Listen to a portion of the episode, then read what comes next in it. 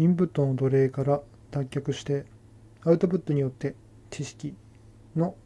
習得と向上に力を注いでいこうというテーマでお送りをしています。ウィークリー落合の水曜日の会が非常に面白かったです。テーマ的には新新生活を始めるあなたへだったかなそんな感じのテーマでなんか無難そうな雰囲気かなと思って見たら振り返りと質問に答えるような流れでなんかやはり無難そうだなと思ってそれでも見ていました。そしたらいろいろ質問の流れでなかなか落合さんの答えが面白くって結果的に、まあ、神回というか面白い回でした。でその中でちょっと覚えていること。をまずあの今のロシアとウクライナの情勢情報の中でロシアの情報が100%間違っているよとのようにみんな受け取っているけれどももしかしたらもしかしたらともつけていなかったかもしれませんけどもロシアの情報の中でも数パーセント誤りではないことつまり正しいことが含まれている可能性がある。それを無視してみんな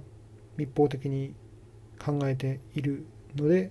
まあ、それはどうかということを言っていました。確かに今のこの世界の情勢とかウクライナの惨状を目の当たりにするとウクライナの方を全て信じてロシアは全て嘘というふうに思ってしまいがちで実際私もそういう方向性はあります。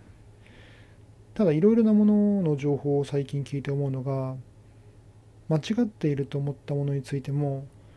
もしかしたらそれは正しいんじゃないかっていうふうな、まあ、信じるまではしないですけれども正しいかもしれないっていうふうにオプションを持っておく。そのオプションを持っておくだけで何て言うか切り替える余地というか100%ではない最後の1%の余地を残しておくことができるんではないかなと思います。なのですごいまあもちろん掘り下げては言ってませんでしたけれどもこの言葉からうん。示唆深いなというふうに思いました。そしてちょっとわかるっていう言葉が出てきましたね。ちょっとわかる。ちょっとわかると聞いてこの前聞いていたゆる言語学ラジオのゆる言語学ラジオのちょっとできるを思い出しました、まあ、多分イコールなんでしょうね。ちょっとできるっていうのは文字通りにすると少しだけできるですけれども何というかすごいできるというふうな意味合いのミームっていうのかならしいです。ダニング・クルーガー効果という効果があってそれは物事を学習していくときに少し学習すると完全に理解した完全に理解したとなってそれからさらに学習を進めるとあれ分からないかもしれないとなってさらに学習を進めるとあれ全然分かんねえぞってなってさらに学習を進めるとちょっとだけ分かるかもしれないっていうふうになる。その最後のちょっとだけ分かるかもしれないっていうのが頭打ちでまあ旗から見るとちょっとだけ分かるかしれない分かるかもしれないの状態がとてもよく理解してるっていう状態でただ本人の認識からすればそれはもう分からないことが多く分かってるのでちょっとだけ分かるちょっとだけできるとしか言えない。そんな話ですね。だからこれを聞いてなんかその流れで完全に理解したっていう意味合いももう入門したとか手をつけ始めたとかそんな意味合いであるというのを見てあこれまで見ていたなんだろうな情報というか人の意見で完全に理解したってあるけどもそれでそういう意味だったのかというふうなこちらも完全に理解しました。なんか少しでも一つでもちょっとだけ理解したっていうふうに言えるものを作りたいもんですね。次に柳宗悦。誰だよって思いましたけども調べてみると民芸の人みたいですね。無名のなんだろうな陶器とかなのかな。品物を。なんか美術館みたいな博物館みたいなものを作って取り上げたとか非常になんかダメだな。薄っぺらい紹介すぎてあれですね。とりあえず民芸の人が柳宗悦らしいです。最後に2つとてもこれも示唆深いことを落合さんが言っていました。人の死についての質問を受けた後に答えたことで人は決定的な数時間で死ぬ。真綿で首を絞められるようには死なない。ということを言っていました。これはもうまさにその通りで準備をしてる時間なんかないんでしょうね。だからこそうんそういうふうに死ぬのかもしれないっていうふうに思いつつ日々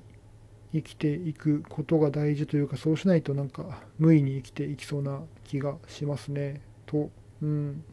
ちょっと考えさせまさせられました。もう一つ。夢の中でまどろんで5分後に忘れているあの感じと同様にそんなノリで人生は真っ暗になったり真っ白になったりしてもう戻ってこないんだと思います。これも死に関する、まあ、死ぬ時の感覚に関することですね。すごい詩的で興味深い表現ででもすごい分かりますね。朝うとうとしているような感じ。起きるか寝るか。起きるか寝るか。という感じで人は死んでいくんだろうなっていうのが容易に想像がつきます。眠るように死ぬなんて言いますけどね。まさにあんな感じで。うん。体感体感としては柔らかに死んでいくんでしょうね、まあ、こういった死に方をすればですけども。で最後の方でもうなんか DJ とかも写真とかもおすすめの編集方法とか簡単な曲の作り方が出てきているのでそれに関して誰よりも能力があってもあまり意味がなくて大事なのは自分だけの自分だけできること。まあ世界で自分しかできないこと自分しか興味のないこと変なことというかそういったものを掘り下げていく必要があるっていうことを言っていました。表現が難しいな、まあ、つまりなんか本当に興味という、うん、補助線だけで自分だけのニッチなことに手を出していった方が後々の何かに生きる。もちろん自分だけの興味があることなので何かを生きる目線でやることではないんでしょうけれどもそういった形で、まあ、人がどうかっていうよりも、まあ、使えるかどうかっていうよりも自分が好き自分が好きと思えるっていうことに通行していく必要があるんだろうなと思いました。で最後の最後に明日からだから水曜日から見て明日からだから昨日木曜日からか。岐阜で手長足長の伝説について考えながら木彫を彫ると言っていました。手長足長って私がある県のふるさと検定で学習したものにも出てきて別の県にも手長足長伝説ってあるんだなということを思いました、まあ、おそらく身長が高くて手足が長い。だからなんとなく、うん、そういう身体的特徴がある人たちとかあるいは海外から流れ着いた人を故障した表現なんじゃないかなと思いますけども